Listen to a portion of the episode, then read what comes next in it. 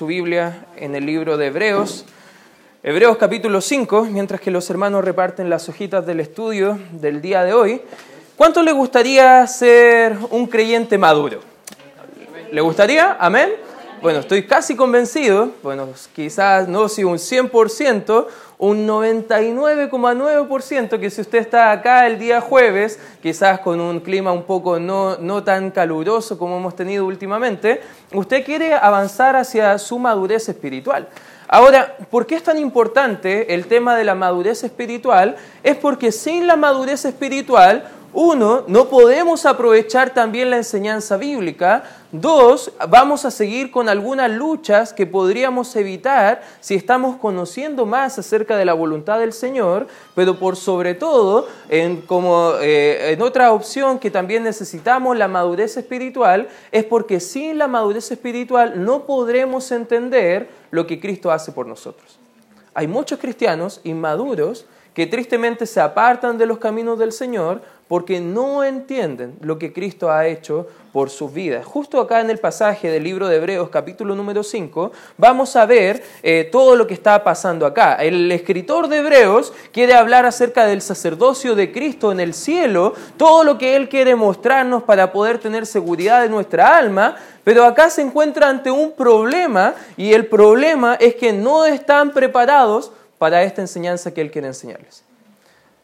En otras palabras, el predicador estaba estudiando su Biblia, estaba tratando de preparar el mejor bosquejo que podía y de repente llegando a la iglesia se da cuenta que hay cristianos inmaduros y él ve su bosquejo y dice, no, creo que no, no van a poder asimilar la enseñanza que quiero darles de la palabra del Señor. Eso está pasando acá en el contexto del libro de Hebreos. ¿Cómo sabemos? Porque justo acá en el contexto nos está mostrando esa, esa triste verdad. Fíjate lo que dice el capítulo 5, versículo 11, dice, acerca de esto, de todo lo que hemos estado hablando anteriormente, que Cristo es superior, que tiene un ministerio superior, que nos ha dado la salvación tan grande que no debemos descuidarnos. Acerca de esto tenemos mucho que decir y difícil de explicar. Por cuanto os habéis hecho, fíjate lo que dice la Escritura, tardos para oír. Avanza conmigo por favor al capítulo número 6 y fíjate lo que dice el versículo número 12.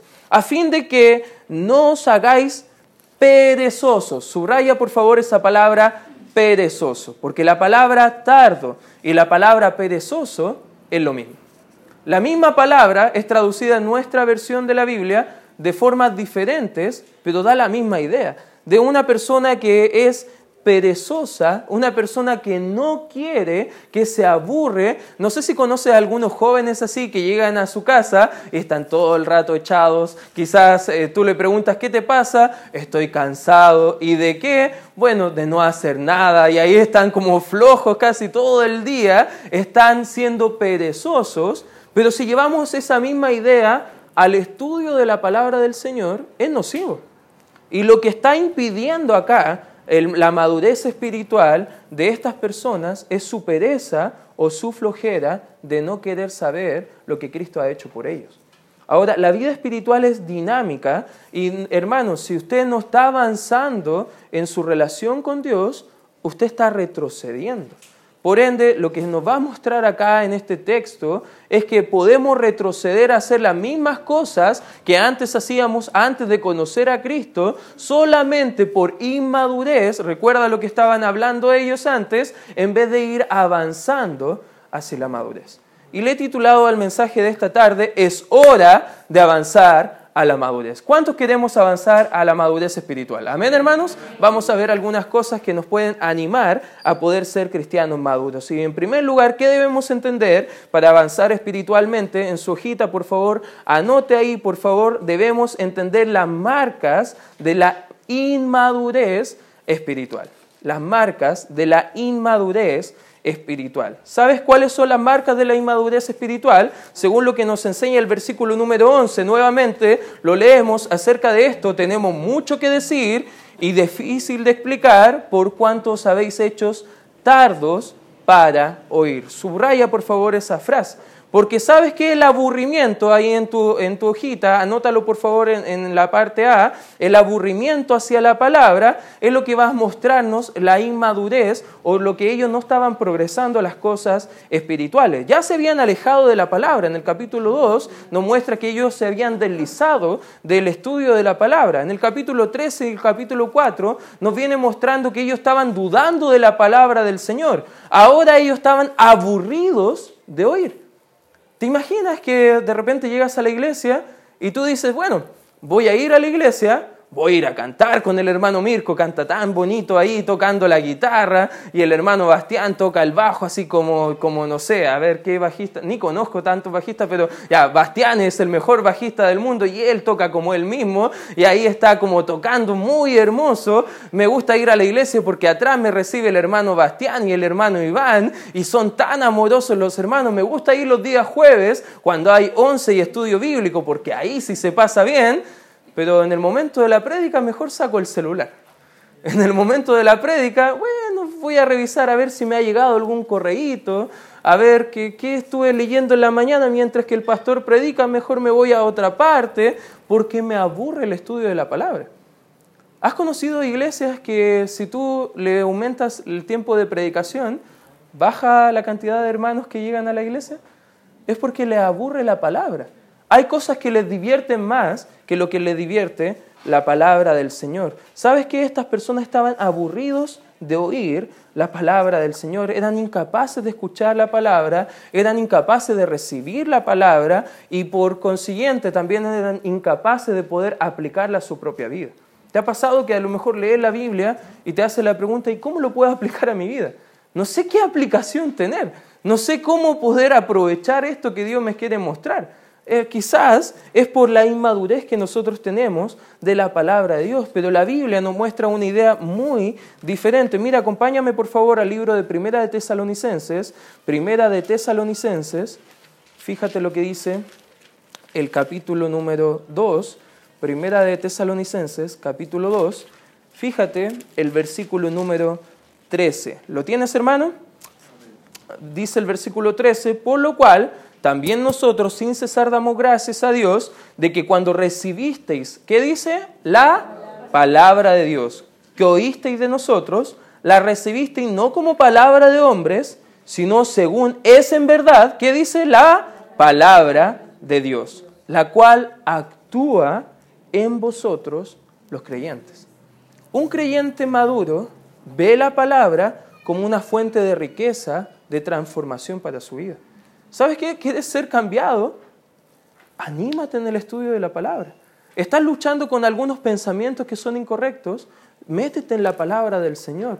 ¿Estás quizás luchando con tus emociones? Métete en la palabra del Señor. Porque si tú estás viviendo por emociones, es fácil desanimarse. Pero si uno vive por convicciones de la palabra del Señor, no hay nada que nos desanime, todo lo contrario, podemos seguir avanzando hacia la madurez espiritual. Fíjate lo que dice el libro de Hechos, Hechos capítulo 17, Hechos capítulo 17, versículo 11. Acá está el apóstol Pablo tratando de predicar la palabra y acá habían unos hermanos que llevaban su Biblia a la iglesia. Ya esto algunos jóvenes deberían aplicar este principio. De repente vienen los días sábados a los jóvenes y se olvidan de la Biblia. ¿Ya? ¿A qué van los jóvenes a la iglesia? A estudiar la Biblia. ¿Amén, jóvenes? Ya, dos jóvenes están animados con eso. Ya, los demás tienen que traer su Biblia. Y aquí ellos están ahí estudiando la palabra. Y aquí el apóstol Pablo estaba enseñando en la sinagoga de los judíos. Y el 11 dice: Y estos eran más nobles que los que estaban en Tesalónica pues recibieron la palabra, fíjate cómo, con toda solicitud, fíjate qué más, escudriñando. Estaban escarbando más profundamente. Dice, cada día las escrituras para ver si estas cosas eran así. ¿Sabe que usted debe venir a la iglesia con su Biblia, con un cuadernito, con un lápiz, y debe estar escuchando la palabra y ir viendo, a ver, ¿qué dijo el pastor? ¿En dónde está? A ver, lo voy a buscar. Ah, sí, ahí dice la Biblia. Ah, oye, eso suena raro, el pastor está diciendo esto. A ver, lo voy a buscar. Ah, parece que no está en la Biblia. Pastor, lo que está diciendo no está en la Biblia. Eso debería ser nuestra actitud. Deberíamos venir con la palabra de Dios afiladita como una espada para poder identificar si lo que se está diciendo acá adelante es realmente la palabra de Dios o no. ¿Sabes que yo me puedo equivocar a veces algún día en decir algo que no está en la Biblia?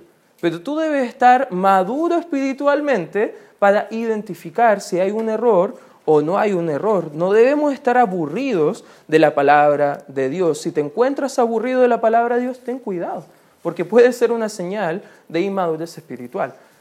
Mm, si hiciéramos una, una encuesta rápida, no quiero que levante la mano ni diga amén, pero ¿cuántos el día de hoy leyeron la Biblia?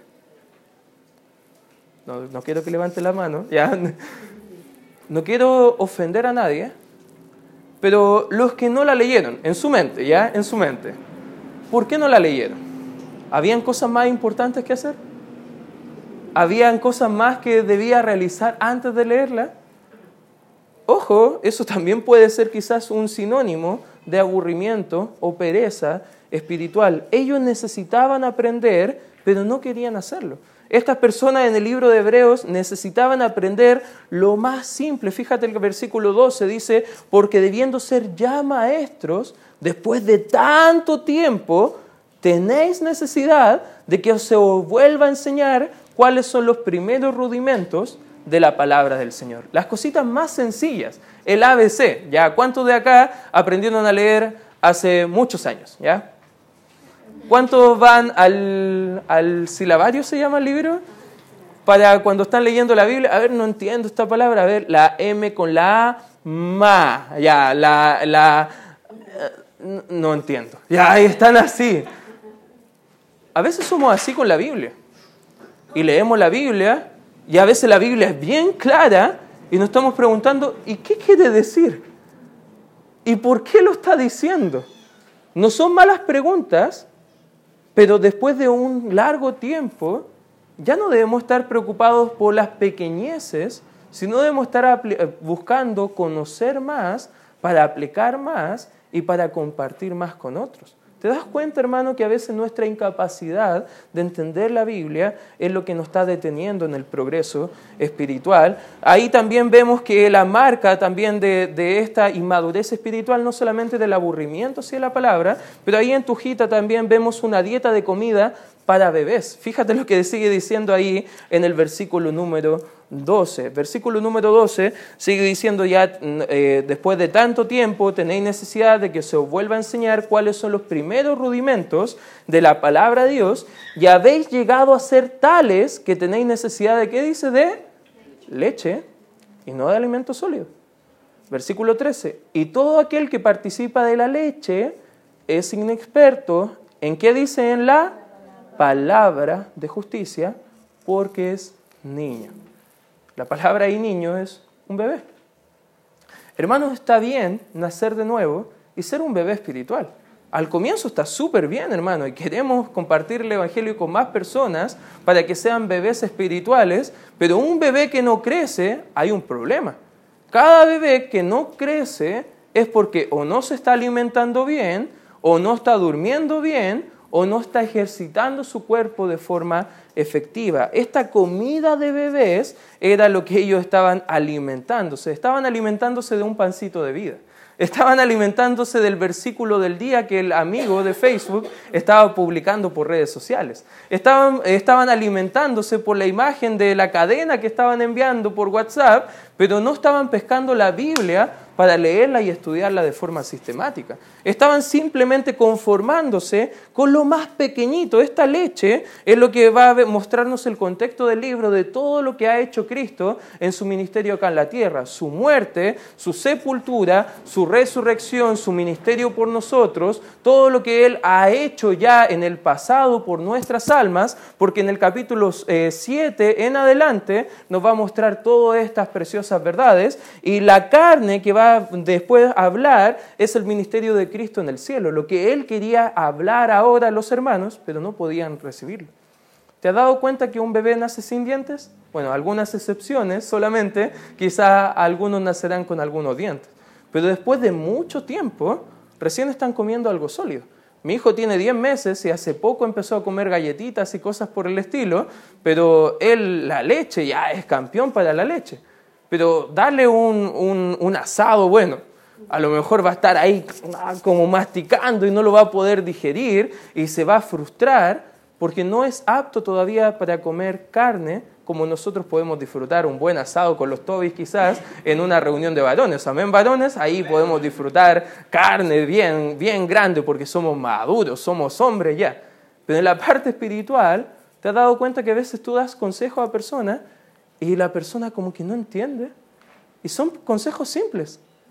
Y la persona está mirándote como, a ver, ¿en qué idioma me estás hablando? Chino mandarín, inglés, pero no entiendo. No entiendo lo que me quieres decir es porque su alimentación no ha sido una alimentación correcta. Si tú has conocido a Cristo hace poco tiempo, no hay nada de malo que tú todavía no entiendas muchas cosas. Pero si tú ya llevas largo tiempo las cosas del Señor y todavía o no has pasado por un discipulado o no entiendes las cosas básicas de la fe, debes buscar a alguien que te enseñe, debes buscar a alguien que te pueda animar en las cosas espirituales, para que puedas entender las cosas de Dios. Debemos buscar una dieta, no de comida para bebés. En tercer lugar, en tu hojita también podemos ver, y rellena por favor, que la marca del aburrimiento espiritual, perdón, de la inmadurez espiritual, es ser incapaz de usar la palabra. Versículo 14 dice, pero el alimento sólido es para los que han alcanzado madurez, para los que por el uso tienen los sentidos ejercitados en el discernimiento del bien y del mal.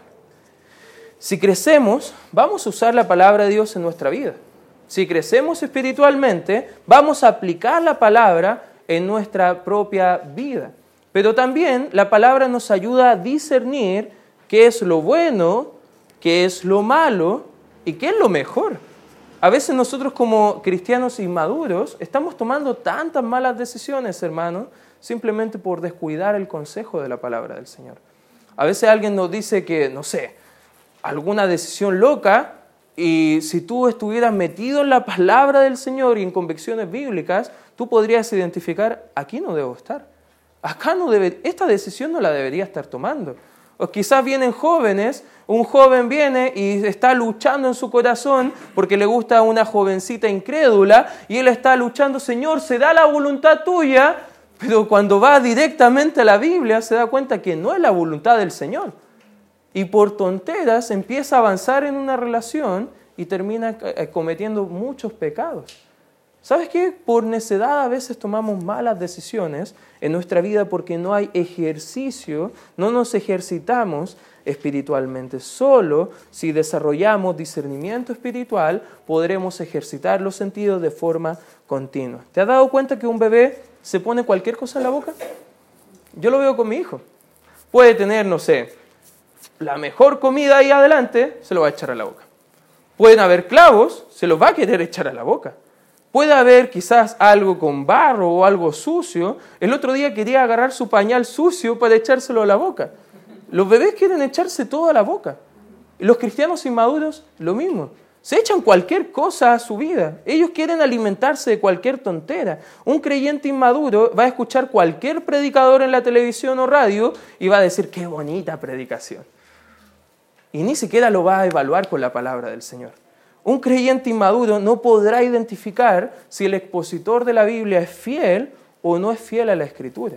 Fíjate, aquí hay algunos versículos que puse abajo, acompáñame rápidamente en el libro de Salmos, o por razón del tiempo, Javier a lo mejor nos va a ayudar con la pantalla, en el libro de los Salmos capítulo 34, versículo 8, fíjate lo que dice la Escritura, gustad y ved qué es bueno eh, Jehová, dichoso el hombre que confía en Él.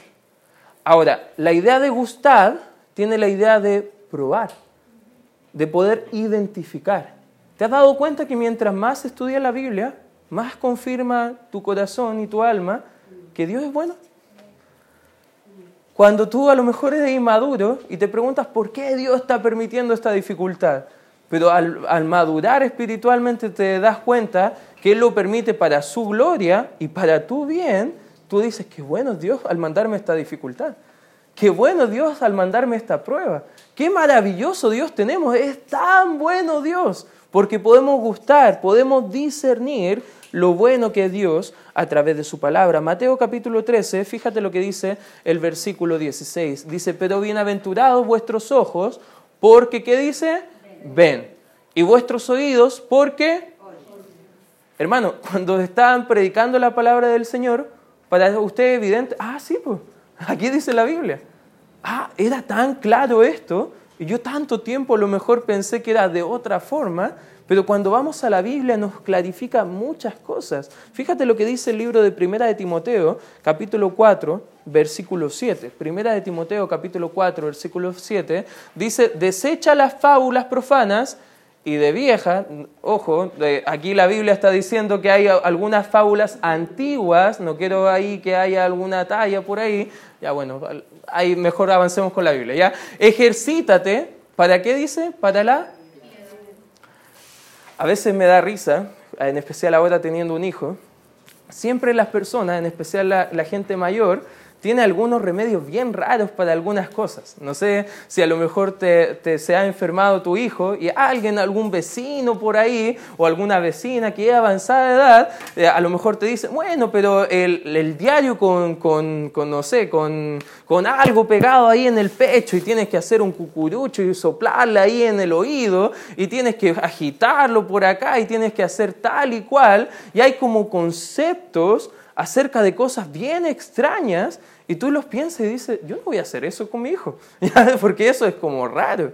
Eso no sé si le va a hacer algún bien. Bueno, cuando alguien venga y te dice, lo que tú tienes que hacer es declarar y proclamar al Señor. ¿Eso dónde está en la Biblia? Bueno, no, es que tú tienes que pactar con Dios, tienes que darle esta plata y Dios te va a devolver tanta plata. ¿Eso dónde está en la Biblia? Debes aprender a ejercitar tus sentidos para no ser engañados por simplemente necedad de algunos hombres. ¿Cuáles son las marcas de la inmadurez espiritual? Aburrimiento hacia la palabra, una dieta de comida de bebés, una incapacidad de usar la palabra del Señor. Ahora, en segundo punto, vamos a ver un llamado a la madurez espiritual. Fíjate lo que dice el versículo 1 eh, del capítulo número 6. Dice, por tanto, ya, Ahora que ya me relajé un poco, dice el escritor, ya, ya que los amarrí un poco porque ustedes son inmaduros, todavía no puedo llegar al punto de lo que quiero decir. Por tanto, dejando ya los rudimentos, lo básico de la doctrina de Cristo, vamos adelante a la perfección. No echando otra vez el fundamento del arrepentimiento de obras muertas, de la fe en Dios, de la doctrina de bautismos, de la imposición de manos, de la resurrección de los muertos y del juicio eterno. Y esto haremos si Dios en verdad lo permite, porque es imposible que los que una vez fueron iluminados y gustaron del don celestial y fueron hechos partícipes del Espíritu Santo y asimismo gustaron de la buena palabra de Dios y los poderes, del siglo venidero y recayeron, sean otra vez renovados, ¿para qué dice? Para crucificando de nuevo para sí mismos al Hijo de Dios y exponiéndole a vituperio. Porque la tierra que bebe la lluvia, que muchas veces cae sobre ella y produce hierba provechosa a aquellos que, de los cuales es labrada, recibe bendición, pero la que produce espinos y abrojos es reprobada, está próxima a ser maldecida y su fin es el ser quemada. Pero en cuanto a vosotros, oh amados, estamos persuadidos de cosas mejores y que pertenecen a la salvación, aunque hablamos así. ¿Qué está diciendo acá el escritor? Lo que está diciendo en pocas palabras, ustedes creen por inmadurez que pueden perder su salvación. Ustedes creen por inmadurez que si pecan, Dios está tan ofendido que los va a votar de la familia. Ustedes están tan inmaduros que piensan que Dios, su amor, es simplemente un amor que se puede mover, no es algo incondicional, es algo condicional. Por ende, ustedes piensan que pueden perder su salvación, pero ustedes no entienden que no pueden crucificar para sí a Cristo todas las veces que quieran. Ustedes no entienden que Cristo murió una sola vez por el pecado de nosotros. Ustedes no entienden lo que Cristo ha hecho por ustedes. ¿Y sabe por qué hablamos todo esto? Porque todo cristiano que madura, que crece, deja de ser niño, empieza a avanzar a la madurez y debe buscar crecer para entender la obra que Cristo ha hecho por nosotros. Al momento de ser salvos, a veces no entendíamos todo lo que había hecho Dios. Por ejemplo, al momento de ser salvo, a los nueve años, ni entendía que había sido bautizado por el Espíritu Santo en ese mismo momento. Algunos dicen, no, es que los bautistas no creen en el, bautismo del Espíritu Santo. Lo creemos porque está en la Biblia. ¿Y qué es ser bautizados por el Espíritu Santo? Es que el Espíritu Santo viene a morar en tu vida al momento de ser salvo. No tiene nada que ver con andar hablando cosas raras, ni andar convulsionando acá, tirando una baba, o cosas por el estilo. No tiene nada que ver con eso. Tiene que ver con la obra que Dios ha hecho enviando su, Hijo, a su Espíritu Santo a morar dentro de nosotros. ¿Sabes que aquí vemos algunas cosas en cuanto al progreso espiritual? Por ejemplo, vemos un llamado al progreso espiritual en el versículo número 13.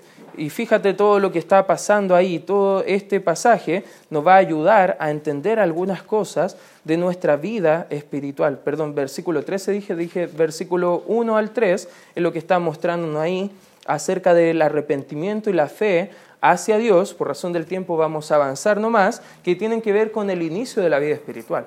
Cualquier persona que confiesa en Cristo como su Señor y Salvador, que nace nuevamente en la familia de la fe, es necesario que lo haga a través del arrepentimiento y la fe. El arrepentimiento para con Dios y la fe en el Señor Jesucristo. Si tú has recibido a Cristo, tú necesariamente debes haberte en ese momento arrepentido de tus pecados y, debes haber puesto en ese momento también tu fe en Cristo, que no puedes hacer nada para salvarte, que Dios ha hecho todo para salvarte.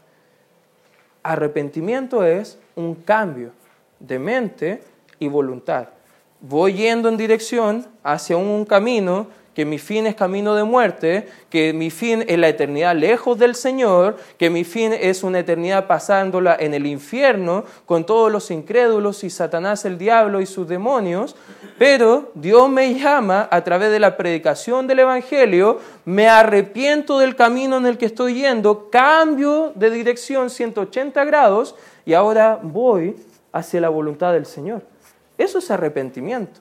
Fe es recibir creyendo por lo que Dios ha predicado en su palabra, porque la fe viene por el oír, y el oír qué dice? La palabra de Dios.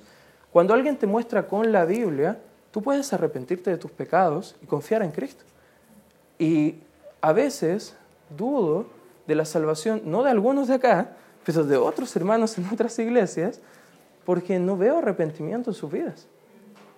Quizás han hecho una profesión de fe, confiando en Dios, pero si no ha habido arrepentimiento, no hay salvación. Eso es solamente una creencia. Pero la verdadera salvación requiere arrepentimiento y fe. Si hay solamente arrepentimiento, pero no hay fe, eso es solamente remordimiento por haber hecho cosas malas.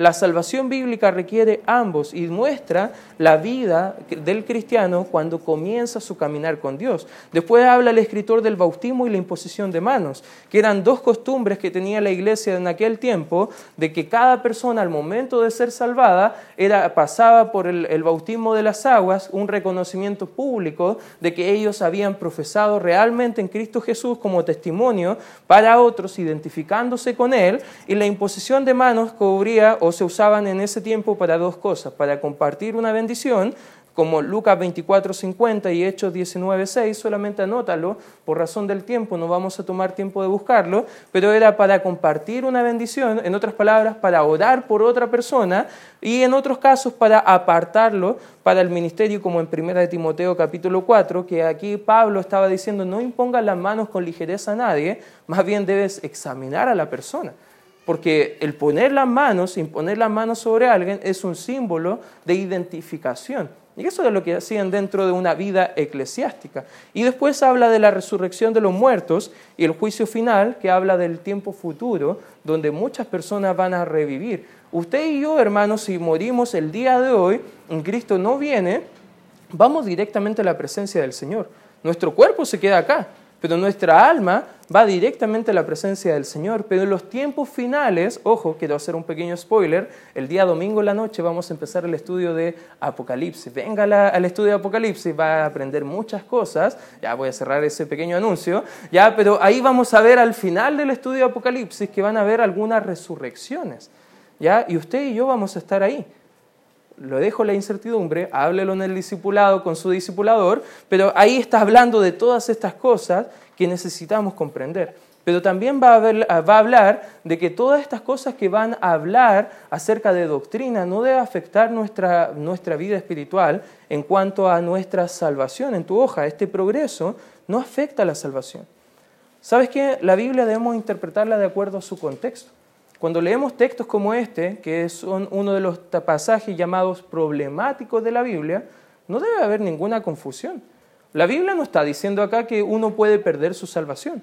La Biblia no está llamando acá acerca de estas cosas. Por razón del tiempo vamos a buscar solamente un pasaje, Juan 10. Mira, acompáñame por favor ahí, a Juan 10. Juan capítulo 10. Versículo 27 dice acá el Señor Jesucristo, mis ovejas oyen mi voz y yo las conozco. ¿Y qué dice Ime? Yo les doy vida eterna. Y no perecerán, ¿cuánto dice? Ni nadie las arrebatará de mi mano. Mi Padre que me las dio es mayor que todos. Y nadie las puede arrebatar de la mano de mi Padre. Yo y el Padre uno somos. ¿Sabes que acá la confianza que nos da este pasaje es que usted puede ser arrebatado de la mano de Dios? Para nada. ¿Va a perecer en algún momento? La escritura dice, jamás. Romanos 8.1 dice que no hay ninguna condenación para el que está en Cristo Jesús. Cuando llegamos a estos pasajes y hay algunos eh, falsos maestros en falsas iglesias que enseñan que la salvación se pierde, es por negligencia del estudio de la palabra. Porque la Biblia nunca está diciendo esto. El mismo pasaje está diciendo porque es imposible. Y después más adelante dice ser renovados para arrepentimiento. Algunos dicen, no, lo que está diciendo acá la escritura es que si tú pecas, es imposible conservar tu salvación. No, lo que está diciendo acá de una forma hipotética es que si tú pecas y pierdes tu salvación, sería imposible volver a ganar tu salvación. Incluso los que enseñan que debes recibir a Cristo varias veces están mal porque estarían negando lo que dice la Escritura. Pero no está diciendo acá todo lo contrario, no está diciendo que podemos perder la salvación. Está diciendo que si fuera ese el caso que ellos creen, ellos estarían perdidos para siempre en la eternidad. Pero no está diciendo eso. Fíjate, vuelve conmigo rápidamente al libro de Hebreos, capítulo 6, porque nos va a identificar que estas personas sí eran salvas. Versículo 4 dice, en la escritura, porque es imposible que los que una vez fueron iluminados, ¿sabes qué? Esa palabra una vez iluminados tiene la idea de ser iluminado una vez por todas.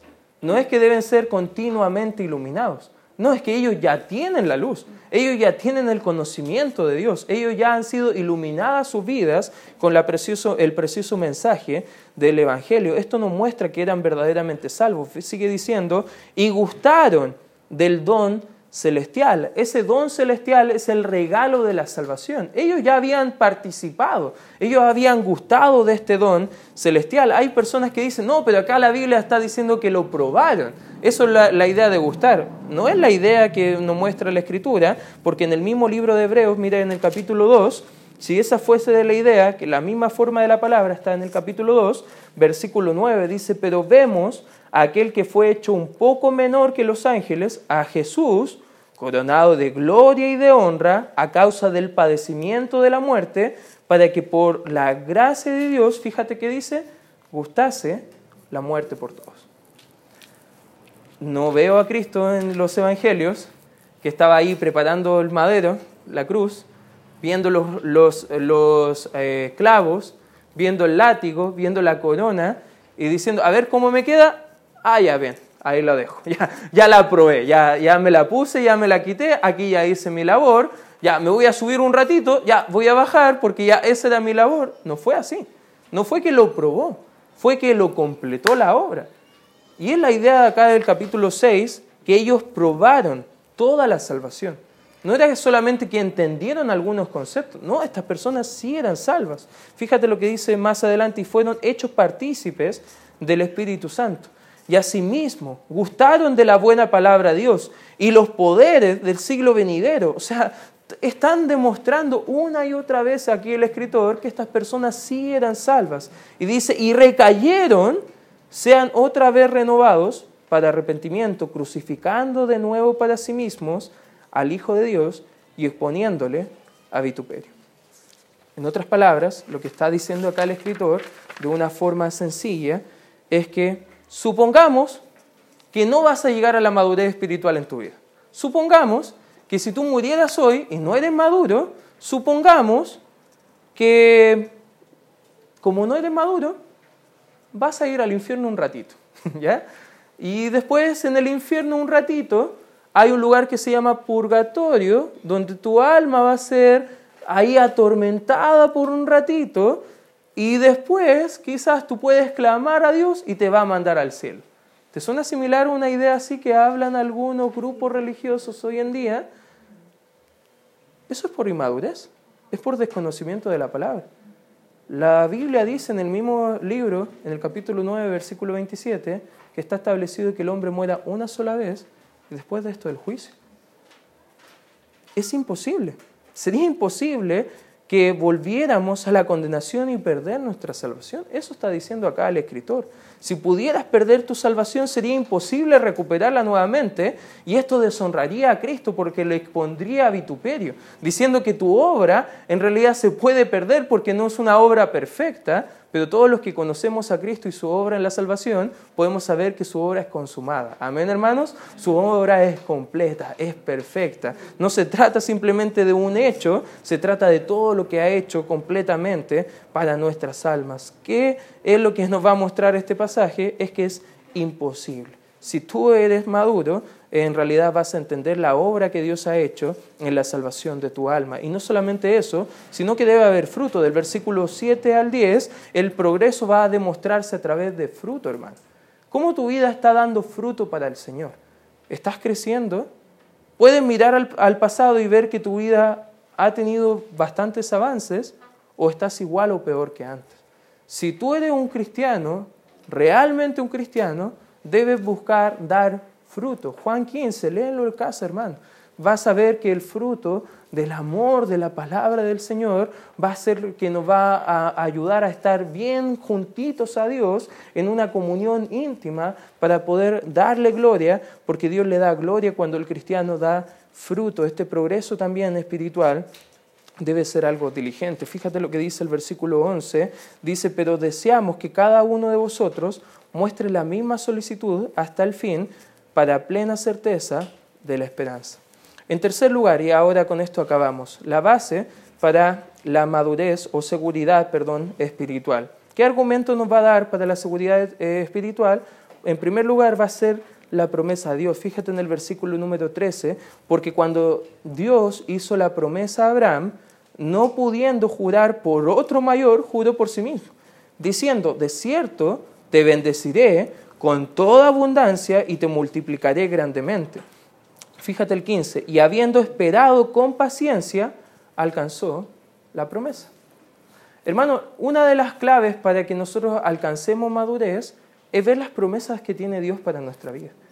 Dios ha prometido que nunca nos desamparará. Es una promesa maravillosa, hermano. Dios ha prometido que te va a perfeccionar, te va a ayudar a madurar hasta el día de Cristo, hasta que Él venga a buscarnos o tú vas a su presencia, estamos en el proceso de la madurez. Y busca las promesas del Señor en su palabra, porque el Dios lo que ha prometido lo va a cumplir. Versículo 16 también nos muestra el juramento que hizo Dios para esta misma madurez y seguridad que nos quiere dar. Versículo 16 dice, porque los hombres ciertamente juran por uno mayor que ellos, y para ellos el fin de toda controversia es el juramento para confirmación, por lo cual, queriendo Dios mostrar más abundantemente los herederos de la promesa, la inmutabilidad de su consejo, interpuso juramento. ¿Para qué? Para que por dos cosas inmutables, ¿qué son estas dos cosas inmutables? La promesa de Dios y el juramento de Dios. Dos cosas que no cambian, ¿ya? Las promesas de Dios no cambian, hermano. El juramento que Dios ha dado para nosotros no cambia. Eso es algo seguro, para que por dos cosas inmutables, en las cuales es imposible que Dios, ¿qué dice? Hay algo que Dios no puede hacer, hermano. Es imposible que Dios lo pueda hacer. Dios no puede mentir. Y fíjate, tengamos un fortísimo consuelo para los que hemos acudido para asirnos de la esperanza puesta delante de, nosotros. Y aquí vemos en qué está puesta esa esperanza en el Hijo de Dios. Versículo 19 al 20 dice, la cual tenemos como segura y firme ancla a nuestra alma, y que penetra hasta dentro del velo, donde Jesús entró por nosotros como precursor, hecho sumo sacerdote para siempre, según el orden de Melquisedec. ¿Sabe lo que está diciendo acá? Antes, cuando comencé el capítulo 5, les dije, esto es difícil que ustedes lo entiendan, hasta que madure. Pero de todas formas les voy a decir que nuestra seguridad de salvación no depende de lo que nosotros hemos hecho, dependen de la ancla firme que está en Cristo. Un ancla no se mueve fácilmente.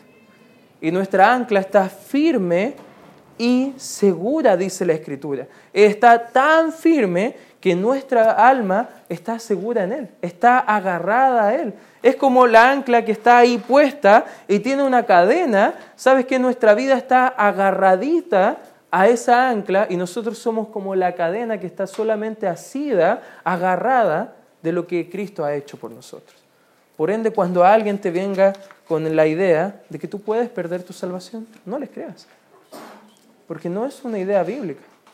Todo lo contrario, parece que hay mucha seguridad ahora en nuestra vida espiritual porque Cristo ha hecho una obra completa por nuestras almas. Amén, hermanos. Cristo ha hecho mucho más de lo que merecemos. Y además no es una obra solamente segura, pero también es una firmeza. Y esa firmeza nos puede ayudar a que nosotros también estemos firmes, creciendo y avanzando en los caminos. Hermano, te quiero animar a que veas las promesas del Señor y avances firme, creciendo para su honra y su gloria. Vamos a dar gracias Señor por este tiempo estudiando tu palabra. Gracias Señor porque nos desafías a que es hora de avanzar